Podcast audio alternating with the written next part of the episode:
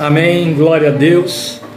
Graça e paz do Senhor Jesus a vocês que estão aqui, que já estão há bom tempo, e aos queridos que estão chegando agora, entrando em contato conosco para a ministração desta tarde. Você já está vendo aí na nossa página o tema da nossa mensagem de hoje, herança de um batismo. Então agora leremos Lucas 3, 21 a 22. Depois eu vou fazer como reforço a leitura de João Evangelho, capítulo 1, que também fala sobre o batismo de Jesus, versículos 29 a 34. Mas nós leremos nesse momento Lucas 21, 22. Depois eu estarei orando. Leitura de Lucas Evangelho, capítulo 3, versículos 21 e 22. Quando todo o povo estava sendo batizado, também Jesus o foi. E enquanto ele estava orando, o céu se abriu e o Espírito Santo desceu sobre ele em forma corpórea, como pomba. Então veio do céu uma voz: Tu és o meu filho amado, em ti me agrado. Como reforço do texto que aqui narrou o batismo de Jesus, e agora vamos ouvir a narrativa não em loco, feita por João, aquele que o batizou, no Evangelho de João, o outro João, João Evangelista, capítulo 1, versículos 29 a 34. No dia seguinte dia seguinte a este dia que acabamos de ler Lucas 3. No dia seguinte ao dia que Jesus foi batizado, no dia seguinte, João viu Jesus aproximando-se e disse: Vejam, é o Cordeiro de Deus que tira o pecado do mundo. Este é aquele a quem eu me referi quando disse: Vem depois de mim um homem que é superior a mim, porque já existia antes de mim. Eu mesmo não o conhecia, mas por isso é que vim batizando com água, para que ele viesse a ser revelado a Israel. Então João deu o seguinte testemunho: Eu vi o Espírito descer dos céus como pomba e permanecer sobre ele. Eu não o teria reconhecido se aquele que me enviou para batizar com água não me tivesse dito: Aquele sobre quem você vir o Espírito descer e permanecer, esse é o que batiza com o Espírito Santo. Eu vi e testifico que este é o Filho de Deus. Glória a Deus por isso. Vamos orar ao Senhor. Eterno Pai, com gratidão em nossos corações, por todas as bênçãos e graças de que nos fazes objeto por tua misericórdia infinita, pelo amor e pela obra de teu Santo Filho Jesus, e mais a gratidão também pela palavra que acabamos de ler, sobre a qual queremos debruçar a nossa atenção e a nossa fé.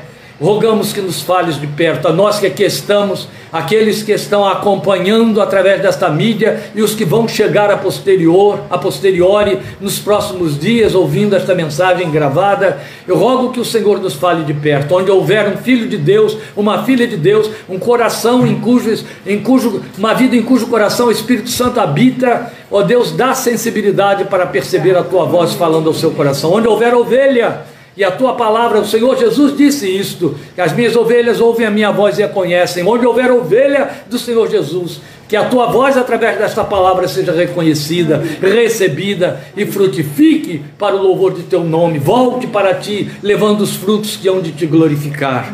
Por isso pedimos, aplica esta palavra sobre a nossa fé e fala conosco por tua misericórdia. Serve-te dela para operar transformação de vidas, libertação de vidas, cura de vidas, salvação em Cristo Jesus o Senhor e transformação, aprofundamento daqueles que porventura estejam caminhando na superfície.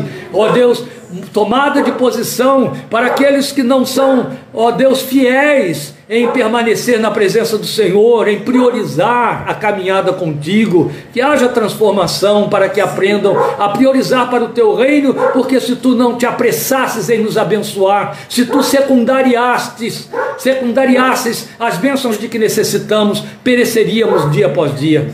Mas a tua palavra diz que as tuas misericórdias se renovam sobre a, a nossa vida a cada manhã, não é a cada tarde, não é a cada noite, é a cada manhã. Ajuda-nos a aprendermos contigo, Senhor, a priorizar o teu reino, a priorizar o teu serviço, a priorizar a busca da tua face sobre outros valores, outros compromissos, outros envolvimentos, para que sejamos, ó Pai, minimamente aptos. Eu não quero dizer dignos, mas aptos a estarmos caminhando diante de um Deus que prioriza a nosso favor. Nós te rogamos por tua misericórdia, em nome para a glória do Senhor Jesus. Amém. Amém. A palavra dita por João, profeta, naquele momento em que ele fala sobre o batismo de Jesus que ele testemunhou e que ele realizou, foi essa que você leu aí agora. Por isso eu vim batizando com água para que ele viesse a ser revelado a Israel. É muito interessante, João está dizendo que o seu ministério, o seu serviço, e o ministério de João, João ficou conhecido como Batista, João Batista, por conta deste sinal que o seu ministério profético tinha. O sinal do seu ministério tinha tudo a ver com Jesus. João fala como se ele estivesse querendo dizer: o que eu tinha de fazer terminou agora que eu o batizei. Eu vim batizando com água para que ele viesse a ser revelado a Israel. Ó, eu vim batizando para que isso acontecesse. Em outras palavras, nem preciso continuar mais batizando, porque agora ele já está revelado a Israel. Ele diz isso exatamente naquele momento em que ele diz: Olha aí, gente, aí está o Cordeiro de Deus que devia vir ao mundo. Este é aquele a respeito de quem eu estava falando com vocês. Então é muito significativo, por isso que eu fiz a leitura dos dois textos, porque os dois textos se completam e nos esclarecem coisas muito significativas que aconteceram naquele momento. No momento ali da elocução para o batismo do William, eu lembrei que Jesus chega diante de João Batista e diz a ele que queria ser batizado, e João disse para ele: Eu careço ser batizado por ti, e tu vens tu a mim? E Jesus disse: Mas é necessário para que se cumpra toda a justiça. Então aconteceram muitas coisas naquele momento que são por demais significativas. Bem, João faz uma citação, vocês ouviram. João diz que sobre aquele que ouviu a voz de Deus dizendo, sobre aquele, aquele sobre quem você vir descer o Espírito, este é o que batiza com o Espírito Santo. Lucas nos descreve o que João viu. Então, há de se convir, e é fato, que o discurso de João foi feito para uma plateia que não estava naquele momento e naquele dia em que ele batiza Jesus. Então ele tem que mostrar para eles que aquele é o Cordeiro de Deus e dizer o que, que aconteceu naquele dia. Lucas está descrevendo para nós o que aconteceu naquele dia. Ó, quando todo o povo estava sendo batizado, também Jesus o foi. E enquanto ele estava orando, Lucas é o único que diz que aquilo que aconteceu no momento do batismo de Jesus aconteceu enquanto ele estava orando. Quando a gente lê esse texto, como eu disse a vocês, a minha leitura foi em cima do texto de Lucas, o coração é tomado de reverência e de solenidade. Porque eu fico imaginando a cena. Jesus diante de João para ser batizado e em oração ao Pai, depois de ter dito para João: é lícito, é necessário para que se cumpra toda a justiça. E eu imagino o que ele está dizendo ao Pai: Pai, esse não é o batismo de quem crê, porque eu sou a própria fé, a própria palavra da fé. Esse é o batismo da obediência. Eu estou aqui para cumprir a justiça que tu me mandaste realizar diante dos homens. Ele devia estar falando outras coisas mais com o Pai, porque o Pai lhe dá uma resposta. E é esta resposta que, que Lucas descreve para nós. E o Espírito Santo desceu sobre ele em forma corpórea como pomba. Da onde Lucas tirou isso? Da onde Mateus, que também narra esta, este evento, tirou isso? Da onde Marcos, que também narra este evento, tirou isso? Vocês sabem muito bem que desde a Igreja Católica, toda a Igreja Evangélica, especialmente aos pentecostais, jamais conseguem é, simbolizar, fazer um logotipo da sua proposta doutrinária sem botar em algum lugar uma pomba voando para dizer: olha, aqui a gente crê na ação do Espírito Santo. A Igreja Católica criou um ícone, botou uma pomba branca e a chamou de o Espírito Santo. Especialmente as igrejas pentecostais, em seus logotipos, sejam papel timbrado, seja placas na frente dos templos, para poder dizer, a gente crê no poder do Espírito, bota uma pomba que está saindo da Bíblia, está caindo sobre alguém, está pousando na Bíblia. Já viram, vocês sabem disso, não é? E eu volto à pergunta: da onde Mateus, Marcos e Lucas tiraram esta colocação aqui que confunde? Eu vou dar ênfase ao Eu levantei a voz porque eu botei em negrito se tivesse escrito, entende, gente? E, e, e, e sublinhei embaixo: confunde o Espírito Santo com pomba. Quando eu era criança, minha casa era frequentada por pombas, como a daqui, infelizmente, está sendo também. Era proibido o menininho jogar pedra em pomba. Até que um dia uma vizinha assou uma pomba e me deu a pomba, o pombinho assado. E eu nunca vi coisa mais deliciosa para comer. Vocês já comeram? Deus eterno. Não há frango que supere. A partir dali eu queria pombo assado, queria pombo assado. Imagine, vai matar o Espírito Santo? Vai assar o Espírito Santo? Eu quase apanhava da minha avó quando eu falava em jogar uma pedra ou uma pombinha para poder assar a pomba, né? Deixava eu pegar rolinha, assar rolinha, mas pombo, proibido, porque é sagrado. É uma avezinha sagrada. De onde veio isso? Aí eu volto a pergunta, já está ficando chato, né? Mas é importante que aí vocês nunca mais vão esquecer. Da onde Mateus, Marcos e Lucas tiraram essa história de que o, o Espírito Santo tinha descido sobre Jesus, se tudo quanto todos viram foi uma pomba descer e pousar sobre ele. Claro, fazendo a leitura dos olhos fechados, fora da revelação, quem for ler o Evangelho de Mateus, Marcos e Lucas vai concluir o que minha avó concluiu: o Espírito Santo é uma pomba. E se o Espírito Santo é uma pomba, logo pomba é um Espírito Santo. É um animalzinho sagrado. Não mate, não jogue pedra, não asse. Não espante da sua casa, com todas as toxoplasmoses que ela transfere. Não foi nada disso, né? De fato, uma pomba pousou sobre Jesus e uma voz falou do céu? Sim. Mas quem declarou que aquela pomba significava que o Espírito tinha descido sobre Jesus foi João Batista. Porque ele estava na maior expectativa de ver a palavra profética se cumprir no ministério dele. Vai vir um dia alguém que depois que eu batizar, o Espírito Santo vai descer sobre ele e eu vou ver o Espírito Santo descer. Duas coisas devem ter acontecido dentro de João Batista. Como é que o Espírito Santo vai se deixar ver? Como que alguém pode ver o Espírito Santo se nunca conseguimos contemplar a face de Deus sem ter pânico, medo de morrer ou cair no chão? Aí ele deve ter lembrado de do pai de Sansão, Manoá, deve ter lembrado de Ezequiel, deve ter lembrado de Jacó, deve ter lembrado de tantos e tantos outros que entraram em desespero, de Isaías, deve ter lembrado dessa gente toda. E dito: o que, é que vai acontecer? O que, é que vai sobrar de mim quando o Espírito Santo aparecer sobre mim, para mim, sobre alguém? E como é que vai ser isso? Eu imagino que tudo estaria lá. Por que, que eu penso desse jeito? Que eu estaria fazendo essas perguntas. Você também, certo? O Deus chega e diz assim: ó, um dia quando você estiver batizando todo mundo, vai aparecer alguém que quando você batizar, o Espírito Santo vai descer sobre ele e você vai ver o Espírito Santo descer sobre ele. As duas coisas iam se instalar no meu coração na mesma hora. Quem é esse alguém e como é que eu vou ver o Espírito Santo descer sobre esse alguém? É evidente que o alguém seria revelado pela descida do Espírito. Percebe que é isso que acontece? E onde João estava batizando, gente? Nos desertos da Judéia. Lugar ermo, onde as, as, as avezinhas que são domésticas, que adoram domicílios, não iam ter a menor pretensão de aparecer. Entende?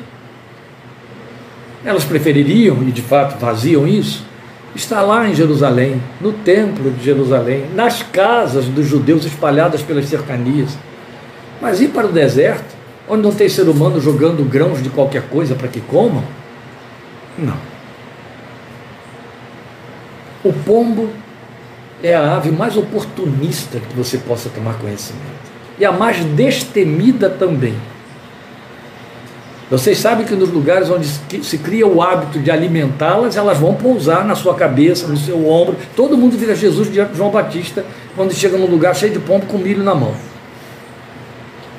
Mas lá nas cercanias do deserto da Judéia, era muito difícil pensar num pombo aparecer e jamais pousando em alguém dentro da água. Aí não deu outra. O homem está lá batizando todo mundo, não era pouca gente. Daqui a pouco chega um e ele olha, ele lembra quem é, é o primo dele, que tinha mil promessas, o pai dele profetizou, a, a mãe dele profetizou, a tia dele profetizou, e ele guardou isso no coração dele. 30 anos ele aprendeu sobre isso. lá está ele vindo, e vem na direção dele. Não, eu estou sabendo o tempo todo que ele há de ser o rei de Israel. Nós estamos todos com, né, de boquinha fechada, aguardando para ver onde isso vai parar, onde vai dar. E agora me aparece ele aqui no meio de todo mundo como se fosse um pecador para ser batizado. Eu estou batizando pecadores. E eu sei de uma coisa: o que, que eu vim fazer aqui neste mundo? Eu vim aqui para preparar o caminho para o meu primo.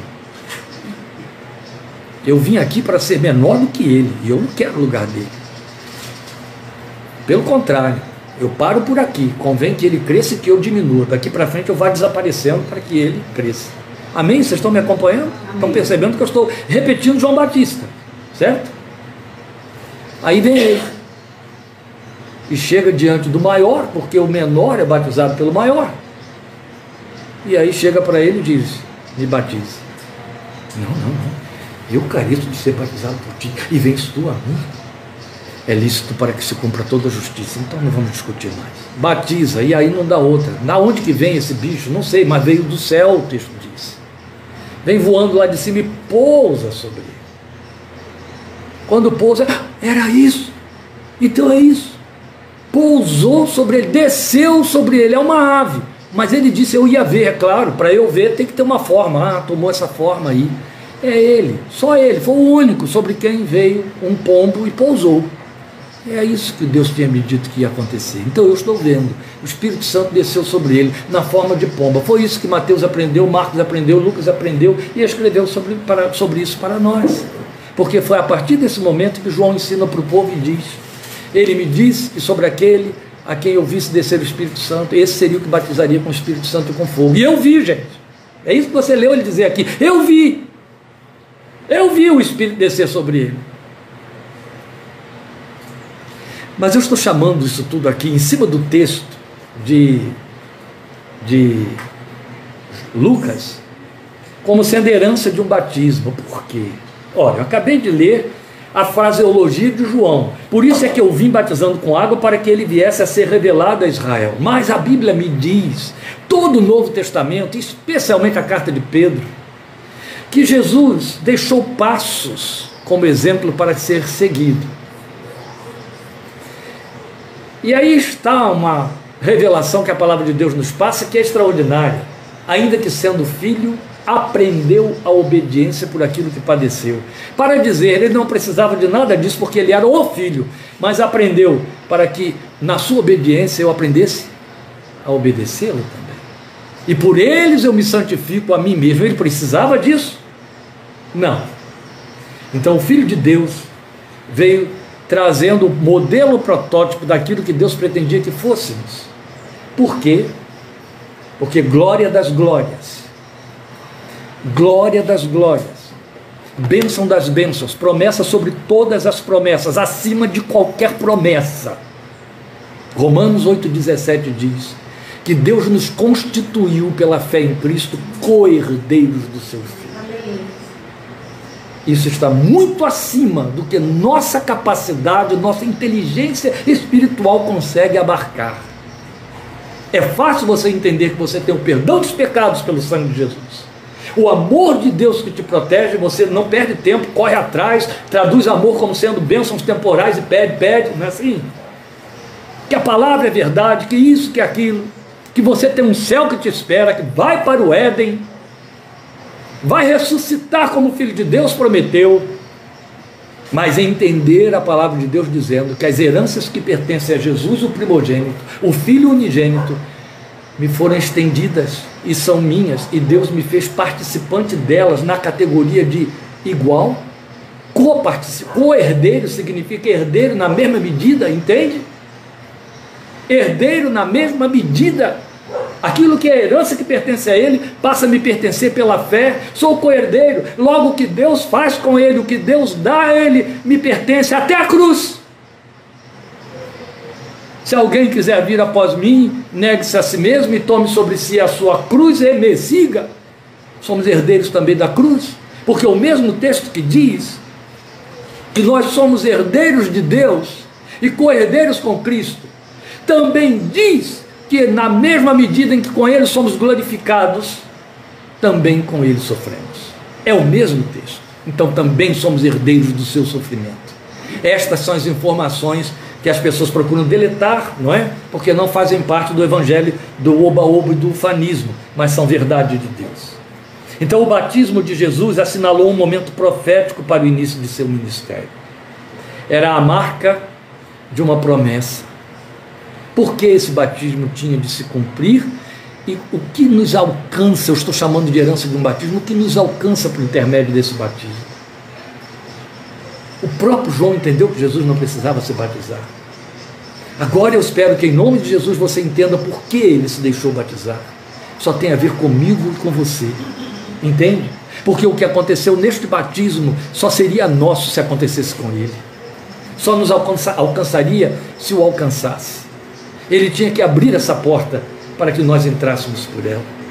Então, de que é essa herança de que nós estamos falando? Veja, o texto diz para nós, os dois textos, que o seu batismo trouxe o selo do Espírito que o permitiu ouvir. Tu és meu filho amado, em ti eu tenho prazer.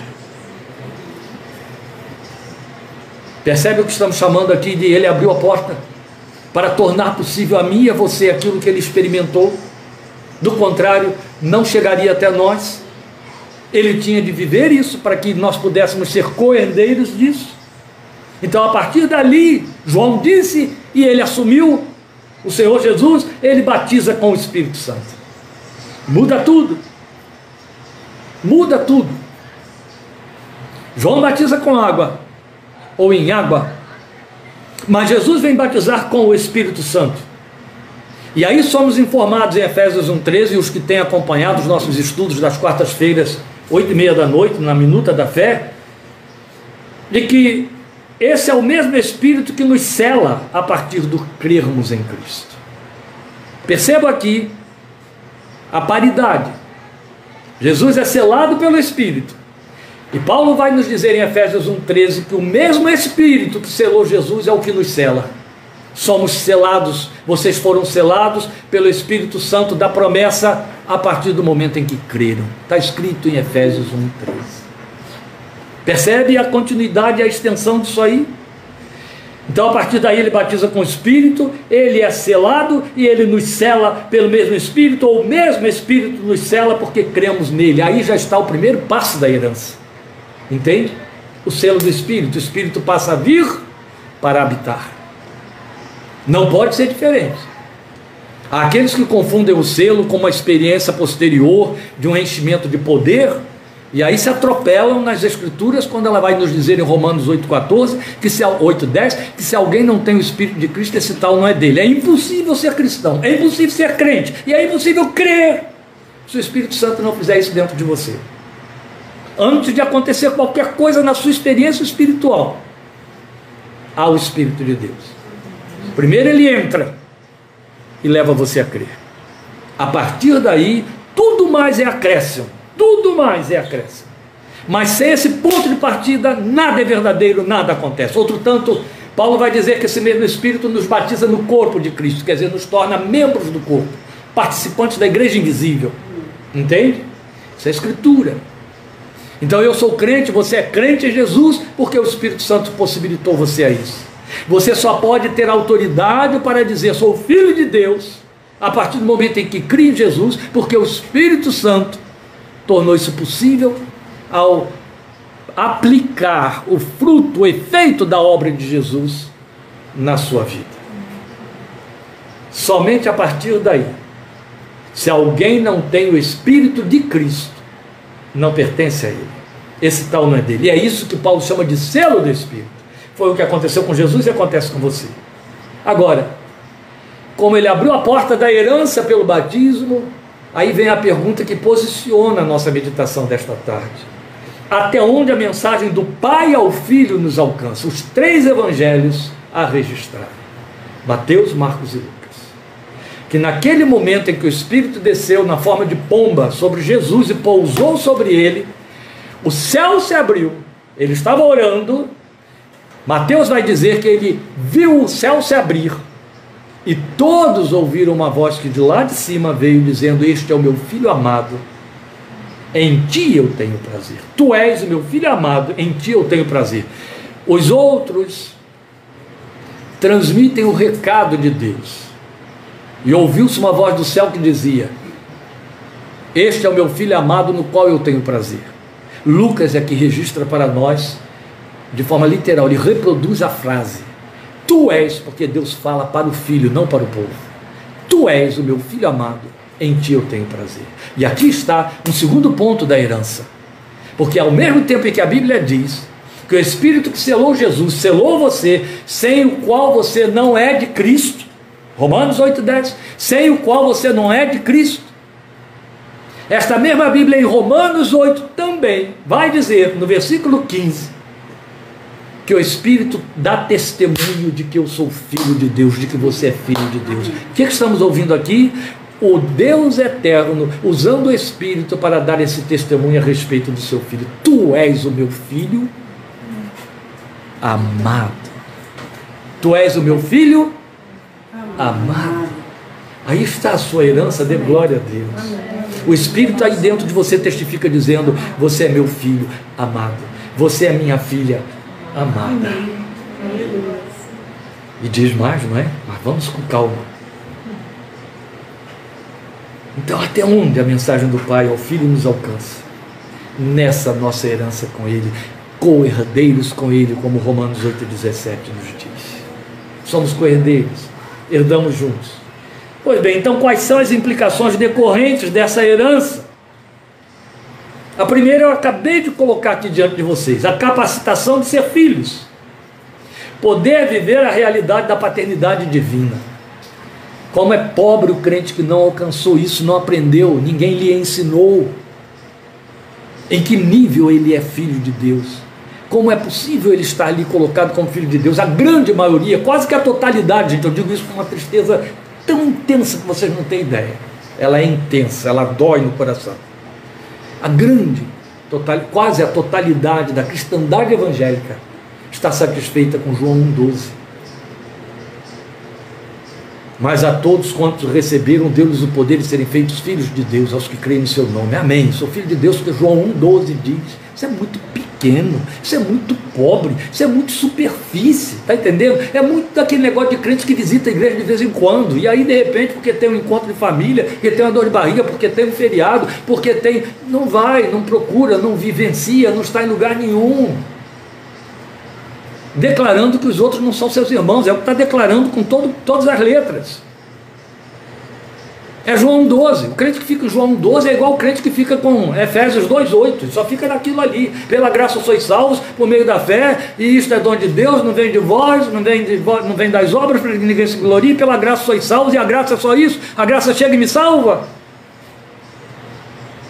A mesma Bíblia diz que eu tenho de crescer nela. A Bíblia chama de riqueza de graça, graça superabundante. O que, que eu sei dessa superabundância, dessa riqueza? Até onde eu cresci na graça se eu só fiquei com Efésios 2,8?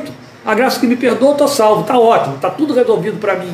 Dá nada, vive uma vida de fé vagabunda, aquele crente de superfície que Satanás ganha de roldão. Eu convivo com isso, gente. Faz parte da experiência pastoral.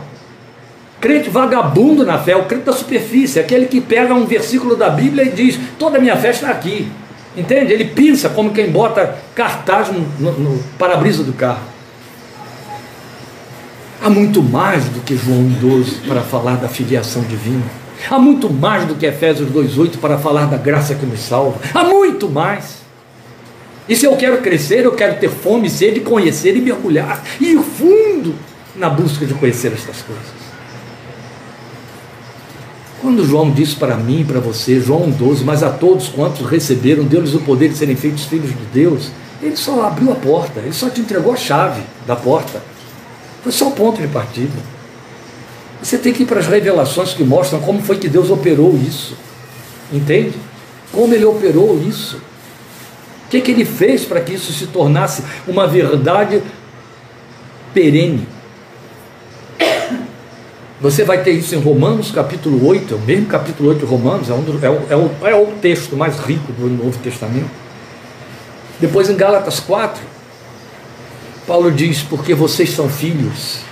Quer dizer, porque a porta, a chave foi dada em João 12, tá bom? Está me acompanhando? Porque a chave foi dada, ó, porque vocês são filhos, ele declarou que vão fazer, vai fazer de vocês filhos, porque vocês são filhos. Ele enviou para o coração de vocês o espírito do filho. Aí tudo muda. Porque o texto com isso está me dizendo em que nível que eu sou filho. Eu não sou apenas um filho. Eu sou mais do que um filho. Eu me torno o filho, co-herdeiro e primogênito. Não é o segundo filho. Está escrito em Hebreus. Jesus é a primícia, mas todos os outros filhos são chamados filhos. Por quê? Porque eu e você, pelo operar do Espírito aí dentro, estamos sendo transformados até chegarmos à medida da estatura do Filho de Deus. Efésios, chegaremos lá no tempo certo, em Minutas da Fé, Efésios capítulo 4, versículo 16 e versículo 13. Até que todos cheguemos à plenitude de filho, até que Deus olhe e diz assim, ó, é tudo cópia de uma forma só. Todo mundo igualzinho, primogênito. Tal como ele é, Fala alto, sem medo de errar. Seremos, está escrito por João. Então, meus queridos, quando o texto diz que porque eu sou filho, ele botou dentro de mim o espírito do seu filho, ele vai além. Ele diz assim: Eu vou dar prova de que quem habita aí dentro de você, que categoria de espírito é que está aí dentro de você. Tem muita gente querendo que o espírito seja muita coisa. Existe um cântico que inventou uma porção de dons, não sei se vocês sabem. Né? Dom de alegria, dom não sei o que, dom não sei de que lá, e chama isso tudo de Espírito Santo. Eu fico querendo saber se o espírito de filho que obedece foi dado nessa doação toda aí. O texto diz para mim que ele me deu o espírito do filho que clama, Abba. Não é qualquer. Alguém consegue lembrar aqui Onde a Bíblia registra em que momento Jesus olha para o céu e chama o Pai de Abba?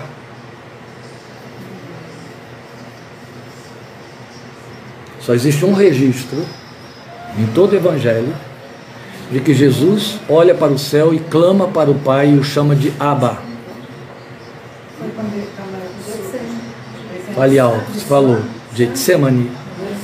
Foi no momento da entrega do Getsemane foi no momento do divisor de águas. Foi no momento do grande desafio. Vou ou fico? Insisto ou desisto? Há uma outra forma? Há um outro meio?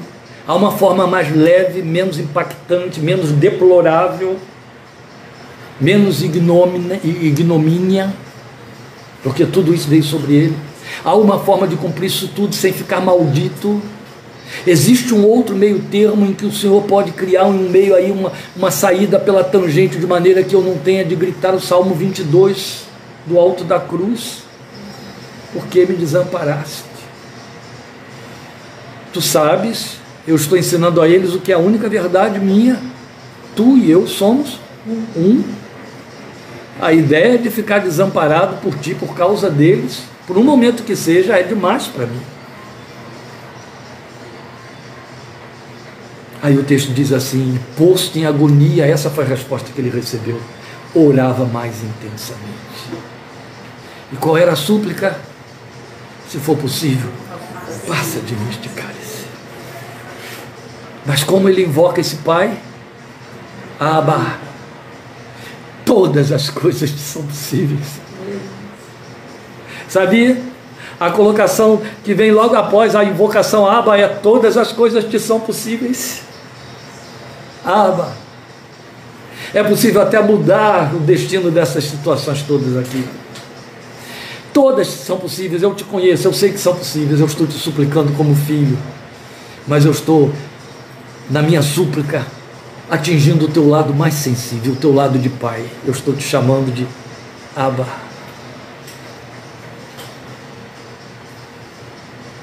Eu ganhei um título, eu e Lília, né? Há um ano e sete meses atrás. Mas esse título só começou a ser funcional quando começou a ser usado. Foi o primeiro, virão outros, glória a Deus, há de vir.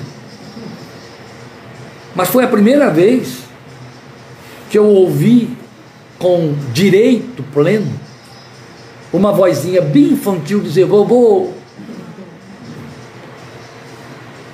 E se você apontar, me apontar, ou apontar a Lília para ele em qualquer lugar, quem? Roubou. Então ninguém pode mensurar o significado que é no ouvido e no coração, como que estraga com a gente ouvir aquela vozinha dizer bobo. Ganha tudo. Até o que não deve. Quando Jesus diz Abba, ele usa uma expressão de um intimismo de tal ordem que quando Paulo quis explicar isso para mim, para você, em Romanos e em Gálatas, ele não teve outro jeito a não ser ir lá na língua original de Jesus e tomar emprestado para falar. Ele estava escrevendo em grego, entende? No grego ele teria que dizer que Jesus falou assim, pater. Ia significar o quê? Pai. Pai. Pai todo mundo é. Mas Abba significa outra coisa que não seja pai, significa pai.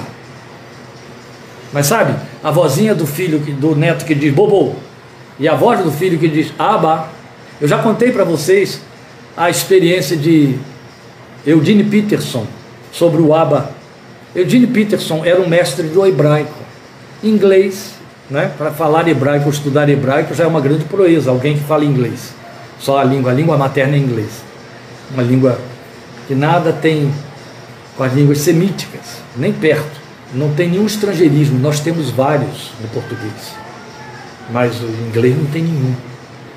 Então, quando ele leu lá o Evangelho dizendo que Paulo teve que tomar essa palavra do aramaico para poder significar para nós o que isso reproduziu no coração de Jesus e que foi esse mesmo Espírito, com essa mesma liberdade e intensidade que Deus botou dentro de nós o mesmo espírito com a mesma liberdade, autoridade, intensidade e intimismo.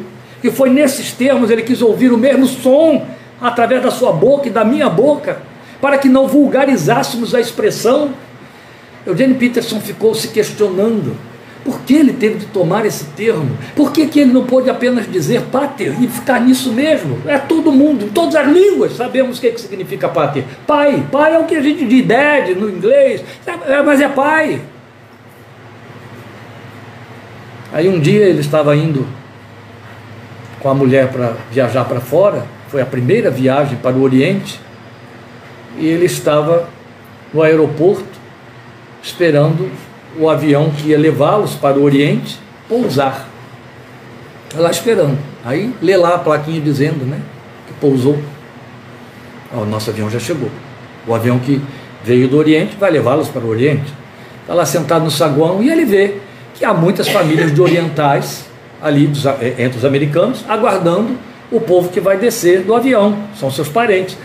Quem não vai conhecer um oriental olhando para ele, né? Então ele sabia, mesmo porque tava, os ouvia falar e sabia. Estão falando na língua que eu sei que é a língua que eu estudei, que não é a minha. Está lá a mãe falando com o filho, etc. Mas eles estavam falando aramaico e ele estudou hebraico. Ele podia pegar algum som e saber é aramaico ou semelhante, mas não era o hebraico que ele tinha estudado. Até que surge um homem pelo corredor dos que vão chegando na, na, na chegada lá. E um menino que estava junto da sua mãe e dos outros parentes viu o homem. Quando viu o homem, disparou que a mãe não pôde segurar pelo corredor afora, o que não é permitido, gritando: Aba, aba, aba. E o pai, outro tanto, quando viu o filho, disparou, correr lá de dentro e segura o filho, os dois se abraçam, pulam, se apertam. Eugênio Peterson diz que estremeceu de alta a baixa. Ele disse: Obrigado, Deus, agora eu entendi por que, que tinha que ser Aba. Muito amor aí, né? Há muito intimismo, há uma expressividade atraente, contagiante. Eu cheguei perto dessa experiência, perto mesmo, de Eugênio Peterson quando fui à Turquia os turcos falando o seu turco, eles estão falando muito próximo do aramaico, afinal de contas, o aramaico ainda se fala lá no Iraque. E aí nós fomos para uma aldeia de curdos para comprar artesanatos. Primeiro eu estava muito curioso para conhecer os curdos, não é? que são tão mal vistos e mal recebidos nos, entre os turcos. E aí fomos. Eu já tinha comido numa tenda curda, gostei demais, e agora sabíamos onde era a aldeia deles, fomos até lá. E era realmente uma aldeia de gente paupérrima, em estado quase que de miséria. uma favelinha colocada lá em Esmirna. A Esmirna que você lê aí na Bíblia. E aí quando a gente estava lá, a gente foi, eles viram logo, os guris, os guris que estavam brincando, viram logo que eram estrangeiros, três estrangeiros chegando. Primeiro, câmera, né? E depois a cara. E a língua. Estávamos conversando os três, bom português. E eles saíram disparada e nos cercaram. E começaram a pedir esmola. Adivinha o que, que eles usavam para nos pedir esmola? Para atrair a nossa atenção e fazendo carinho de necessidade. Baba, baba, baba, que é a versão do aba deles. E isso mexia. Isso mexia. Primeiro que a gente já sabia que baba era pai na língua deles. E depois porque me remontava para o aba de Jesus. E terceiro que tinha a carinha deles mesmo ali. Aí não teve jeito, né? Aí nessa hora eu sou igual a Laís. A mão foi mesmo pro bolso e não teve jeito. Baba, baba, baba, baba, baba, baba. O tempo todo. Como mexe e faz diferença. É só isso? Não, não. É que eu não tenho tempo de dizer o que vem mais. Mas eu até botei aqui na minha, na, meus bolsos, nada substitui tamanha bênção. Não. É a rendição que conquista. Porque o texto diz que essa capacitação de ser filhos, por causa do batismo do Espírito, lhe foi dada. E pode ser que você não entenda nada do que significa isso, mas quem te deu entende. Entende? É, nesse, é nessa expressão e nessa potencialidade que ele se oferece como Pai. Depois nós temos a possibilidade de ouvir a voz que testifica, que dá autenticidade, que promove o intimismo. Eu já citei, eu me antecipei citando este é o meu filho amado, esta é a minha filha amada. É a possibilidade de ouvi-la. Paulo disse, eu citei Romanos 8, 10 e vou repetir para vocês, 8, 15. E vou repetir: o Espírito testifica com o nosso Espírito que somos filhos de Deus. Pode ser que você ache isso passe batido na sua vida, que você não necessita desse testemunho. Você está convicto de que é filho, de que é filha. Fique sabendo. A vida tem armadilhas, arma trapaças, arma trapaças. No caminho do crente não existe só o Espírito Santo, igreja, crente, louvor, existe diabo, tentação, malignos, demônios, mundo. Entende? Existe filosofias, existe política chula, existe crente raso, existe uma série de coisas que desanimam, que confunde. Você vê aquela a sua vida ser levada ao extremo da reflexão do Salmo 73. Lembra da confusão na cabeça do salmista, quando ele vê o ímpio prosperando e ele olha para a sua separação e vê que ela está dando em nada, e ele questiona: de que me vale santificar a minha mão, lavá-la com sapólio? De que serve isso? Se o ímpio está cada dia mais gordo, prosperando mais, não teme a Deus, mata os outros, come vivo.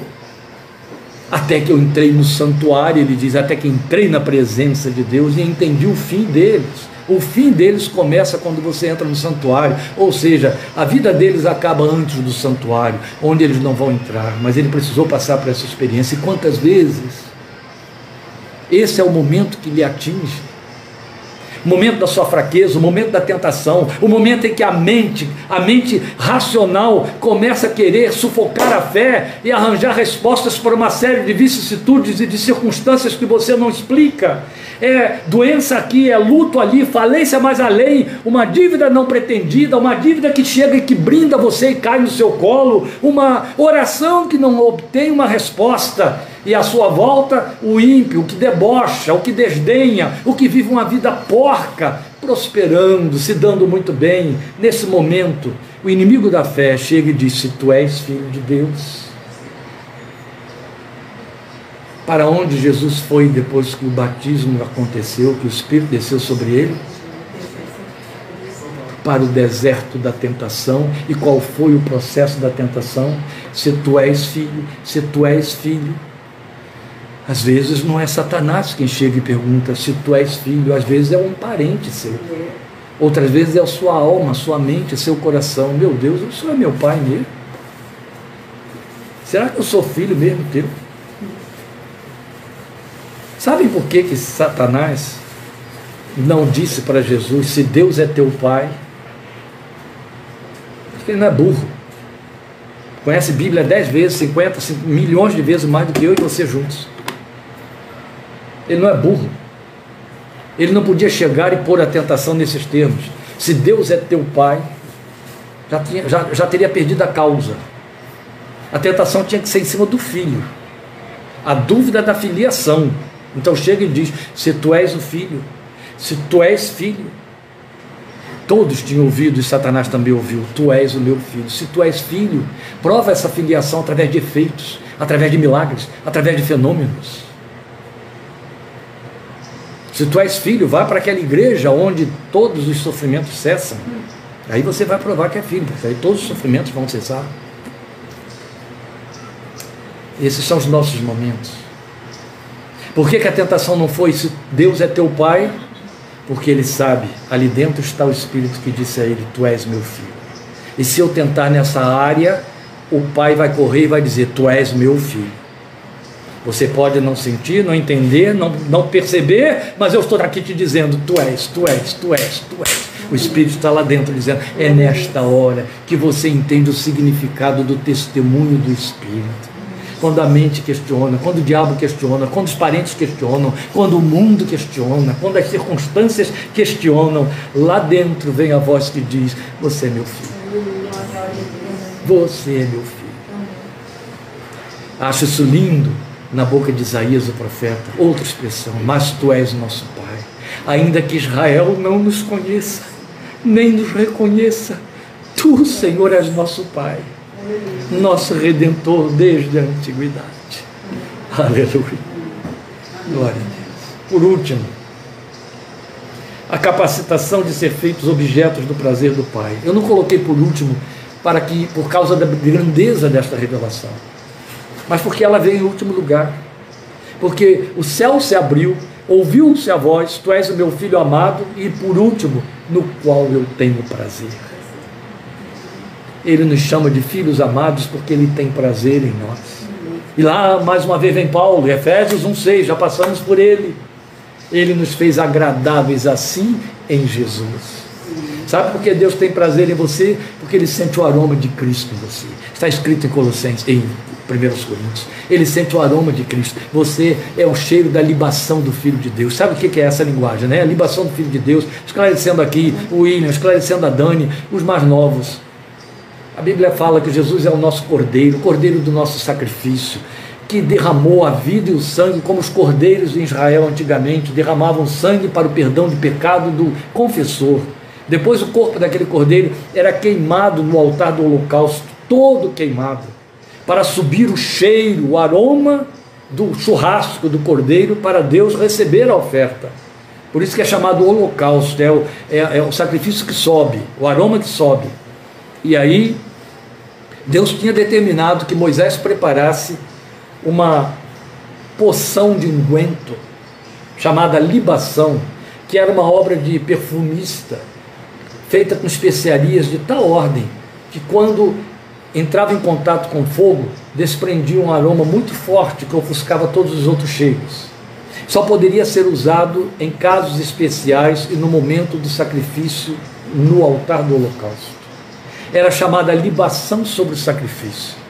Depois que o cordeiro está sendo queimado, o sacerdote chegava e despejava a libação no meio do fogo e aí todos sentiam aquele cheiro, e a Bíblia nos diz que Deus mandava, em termos simbólicos, que esse aroma fosse dado a ele em cima do fogo, o fogo levasse esse cheiro do sacrifício até ele, e aí o texto diz: E Deus aspirará esse aroma e se agradará de vós.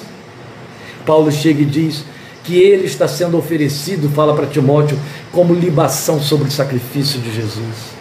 Mas antes disso, outro tanto ele já tinha dito: vocês são o bom cheiro de Cristo, vocês são a libação que Deus aspira em Jesus. Quando ele olha o sacrifício do seu filho, ele sente o perfume da sua vida nova. Bom cheiro de Cristo nos que se salvam e nos que se perdem. Isso é muito lindo. Agradáveis assim no amado. Você é o prazer de Deus em Jesus, por causa de Jesus. É quando ele vê Jesus em você, ele tem prazer na sua vida, na sua pessoa, em quem você é, no que você faz, onde você está. Esta é uma verdade que a gente tem reserva de absorver e de viver e só perde por conta disso, por conta de descuidos, por achar aí, por, por falsa piedade. Uma, um pietismo, na verdade, não é nem uma falsa piedade, por um pietismo, uma piedade no lugar errado E eu já coloquei para vocês o significado, então, da herança de um batismo. Mas eu quero fechar com uma colocação aqui, que não é o que fecha, é o que começa. Quando todo o povo estava sendo batizado, também Jesus o foi. E enquanto ele estava orando, o céu se abriu.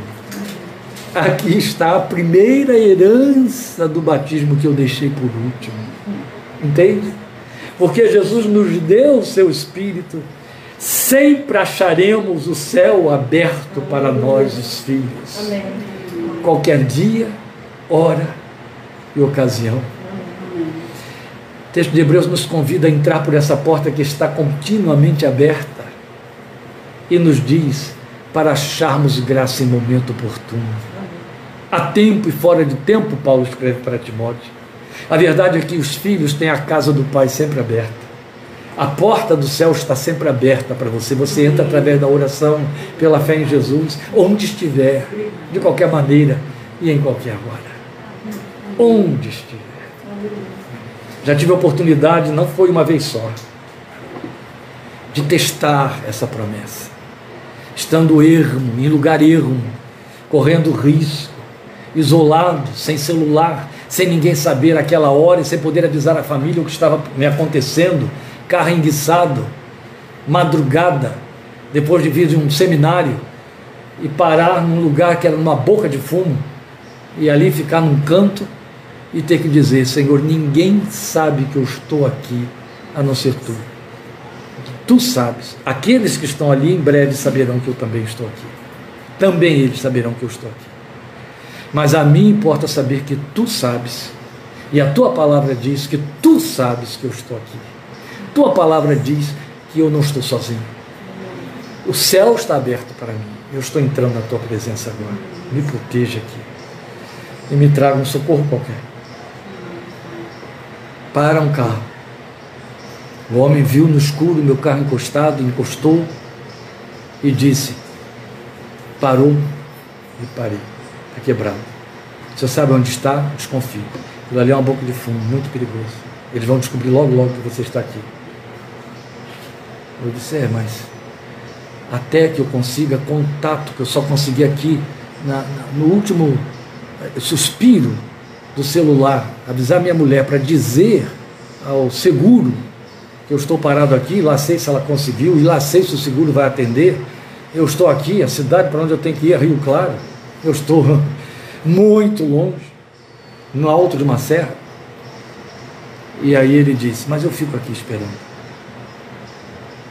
Mas você não está indo para sua casa? Estou, mas não vou deixar o senhor aqui sozinho. Eu fico aqui esperando. Até que o seu socorro chegue. Mas e se não chegar? Eu fico aqui esperando, eu fico sossegado. Eu sou um servo de Deus. Eu não vou deixar o senhor aí sozinho. Daqui a pouco encosta um caminhão e desce um idoso da boleia, estão quebrados? Não, ele está. Eu vou ajudar vocês. Eu falei, pronto, pode ir embora, meu irmão. Deus te abençoe. Já vai o Senhor te substituir aqui. Aí ele chega para mim e diz, eu não posso te puxar. Seu carro vai ficar sem freio e vamos descer. E aí não vai ter jeito. Tem que mesmo ser rebocado. Vou ficar aqui até que o seu seguro chegue. Eu disse, mas e se não vier? Eu fico aqui com você. e o céu se abriu, não é verdade?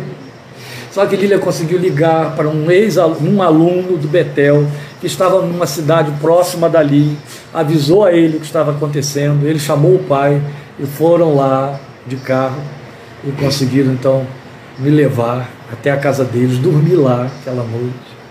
Conseguimos com o caminhão do pai dele levar o carro pendurado, rebocado, botar no quintal dele. De manhã, que foi quando o seguro chegou, o seguro foi lá, e removeu o carro e me trouxe com o carro na carroceria. Ia ser a noite inteira ali naquele lugar. Não havia sinal do celular, não havia mais nada, mas havia uma porta aberta no céu para ouvir os filhos. É só um exemplo, gente. Mas você sabe muito bem o que, que significa e viu o céu aberto. Você só tem de crer que isso é seu por herança. O céu estará sempre com a porta aberta para receber você. Lembre de Apocalipse 4. Depois de, de João ouvir e ver que Jesus estava ali no meio dos candeeiros, No capítulo 4, ele vê o céu aberto e ouve uma voz que lhe diz: Vem para cá. Isso é nosso, a nossa herança no batismo do Filho de Deus. Deus te abençoe. Quero pedir aos queridos pacientes que suportaram toda essa ministração com eu saindo do foco aqui da lente, você só via a voz e eu desaparecia, mas é que esse é o transtorno de ministrar fora da minha salinha, você tem que suportar. Mas agradeço a sua paciência por ter ouvido e recebido a palavra até este momento. Deus te abençoe muito. Nós vamos orar agora e ao término desta oração teremos terminado aqui a nossa ministração, teremos terminado o culto que esses irmãos estão participando conosco aqui e logo em seguida vamos ali, sabe, gente, fazer uma coisa que eu não posso oferecer a vocês, mas tem um imenso bolo ali esperando, tem vários pratos de salgadinhos, tem outras coisas mais. É um aniversário. Mas olha, participe pela fé, certo? Nós aqui e vocês aí. Deus abençoe. Obrigado por seu carinho e por sua atenção. Vamos falar com Deus, vamos ficar de pé, meus queridos, e vamos falar com Deus neste momento, numa palavra de oração, encerrando esta meditação desta tarde. A ti louvor, glória e honra. Bendito e eterno Deus da nossa esperança, nosso Abba, nosso Pai por excelência, aquele que abriu acesso à nossa entrada pela fé por meio do sangue do Filho unigênito, o Filho por excelência, Cristo Jesus, o Filho eterno e primogênito de Deus. Obrigado porque o Espírito de Filho nos foi dado. Obrigado porque na herança do batismo de Jesus somos coerdeiros e também a porta do céu está continuamente aberta para nós, para nos achegarmos confiantemente, como convidou o autor de Hebreus, confiantemente perante o trono da graça, a fim de acharmos graça e sermos ajudados em tempo oportuno. Aleluia. Glória ao teu nome. Obrigado, Deus bendito eternamente. Obrigado por tua fidelidade. Obrigado porque não te bastou nos remir no sangue de Jesus, não te bastou fazer um decreto de nossa filiação por adoção. Não, nada disso te bastou. Tu foste muito além. Tu puseste o espírito de filho para que pudesses ver a cara, o rosto, o jeito do teu filho em nós, para que pudesses ouvir a voz do teu filho clamando de dentro das nossas entranhas quando falamos contigo, para que pudéssemos ter um tradutor entre ti e nós através da nossa oração, para que pudesses sentir o cheiro do sacrifício de teu filho através da nossa vida rendida a ti por meio dele. Aleluia. Obrigado por essa paternidade que nos agasalha, que nos dá autoridade e confiança. Obrigado, meu Senhor, porque o teu filho abriu estas portas para nós. Obrigado, porque por meio dele e por causa dele somos feitos filhos, chamados de filhos, e tu ainda dizes: Eu tenho nestes filhos prazer. Glória ao teu nome,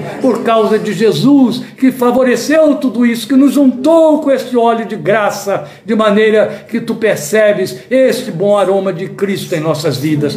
Te adoramos, rogamos que recebas a nossa gratidão, que a tua bênção repouse sobre teus filhos, os daqui e os da adiante, que estão através desta mídia acompanhando este momento de oração. A tua graça agasalhe os corações, a tua palavra fortaleça a fé nesses corações para adorarem o teu santo nome e buscarem a tua face confiadamente como filhos diante do Pai, que atrai o Pai pelo seu clamor. Nós te rogamos com gratidão em nossos corações, pela graça, pela misericórdia, pelas consolações do Espírito Santo de Deus e por teu amor eterno em Cristo Jesus, hoje e sempre. Aleluia. Amém. Amém. Deus abençoe a cada um. Deus abençoe os queridos irmãos e até quarta-feira em nome de Jesus. Amém.